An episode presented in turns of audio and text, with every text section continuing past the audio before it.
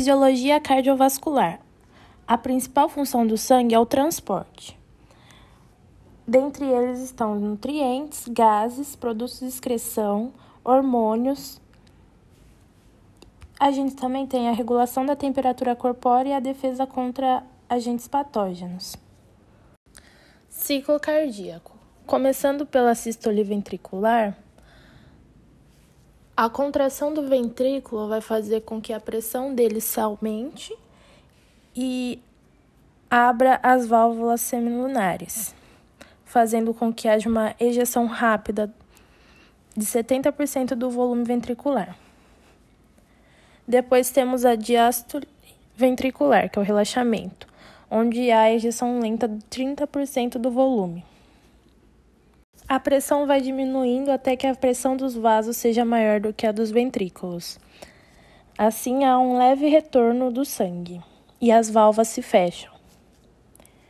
Há o relaxamento isovolumétrico do ventrículo, onde todas as válvulas estão fechadas e o átrio está recebendo sangue. Assim que o átrio recebe o sangue suficiente para a pressão dele ficar maior do que a do ventrículo, as válvulas se abrem, as válvulas tricúspide e mitral. Então temos o enchimento rápido, que grande quantidade do volume cai nos ventrículos. Depois a gente tem o enchimento lento, também chamado de diástase, que o sangue chega com as válvulas abertas indo direto para os ventrículos.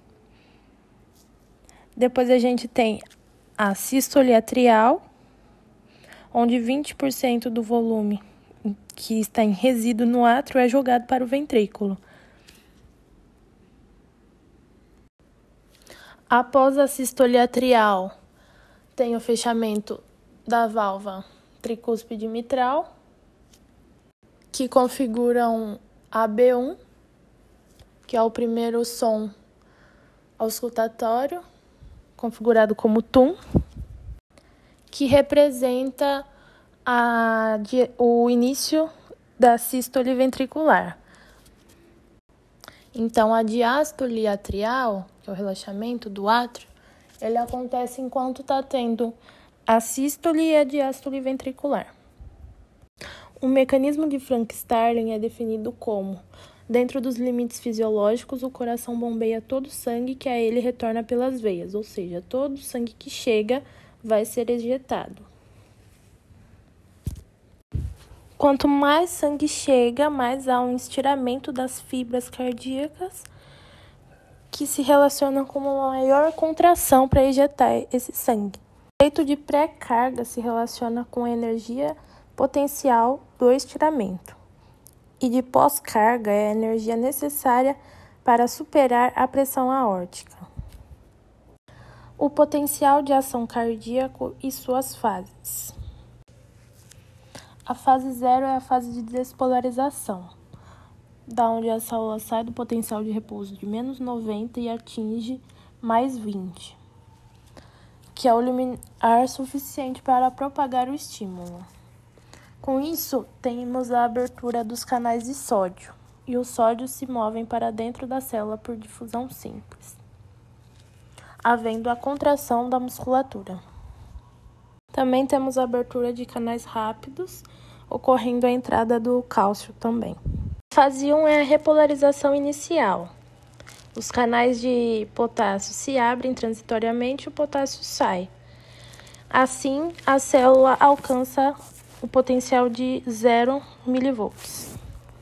Na fase 2, a ativação dos canais de potássio, que tentam repolarizar, e a ativação do, dos canais de cálcio, que faz com que haja estabilização, ou seja, a saída do potássio, que é positivo, e a entrada do cálcio, que também é positiva, faz com que esse potencial seja mantido em zero.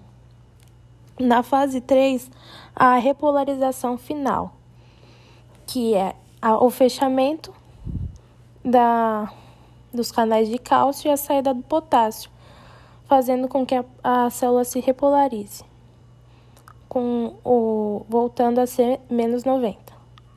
Na fase 4, que é o repouso, ela se mantém menos 90 até receber um novo estímulo.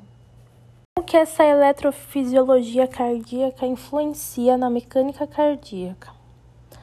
Esse estímulo ele inicia no nó sinoatrial, porque nele temos um canal exclusivo das células marca-passo, que é o canal infame que ele é o único que permeia dois íons ao mesmo tempo, que é o sódio e o cálcio. As células marca-passo elas são autoexcitáveis, elas geram estímulo sem precisar de um neurotransmissor.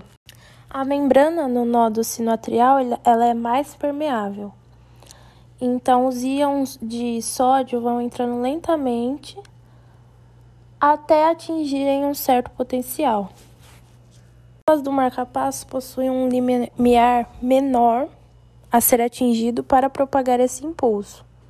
E assim, esse impulso é propagado para o nódo atroventricular, onde há um interrompimento do potencial de ação, que é o platô, para que a contração do átrio não ocorra simultaneamente com a do ventrículo.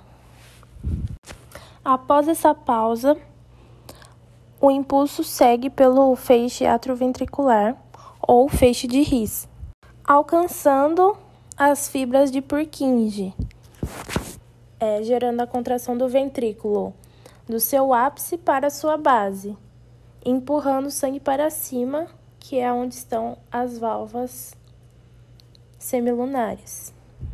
O eletrocardiograma é o registro gráfico dos potenciais elétricos produzidos com associação aos batimentos cardíacos. A onda P é a despolarização atrial, o intervalo PR é o platô, tempo entre a despolarização atrial e a ventricular. O complexo QRS equivale à despolarização do ventrículo. O segmento ST é o tempo entre a fim da despolarização e o início da repolarização. E a onda T é a repolarização ventricular. Segundo a equação de Starling, a pressão hidrostática menos a oncótica resultaria numa pressão de saída. Ou seja, quanto maior a pressão hidrostática, maior vai ser a pressão de saída, e quanto menor a pressão oncótica, maior vai ser essa pressão de saída também. Então, na arteríola, a gente tem uma maior pressão hidrostática e menor oncótica, e na vênula, a gente tem uma menor hidrostática e uma maior oncótica.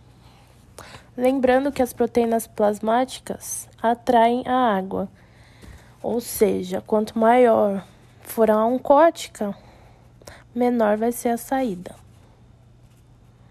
O sistema linfático é um sistema de apoio ao sistema cardiovascular que ajuda na drenagem unidirecional, recolhendo o líquido intersticial. Alguns conceitos são a frequência, que é o número de contração por minuto, e o débito cardíaco, que é a quantidade de sangue bombeado para a aorta por minuto pelo coração.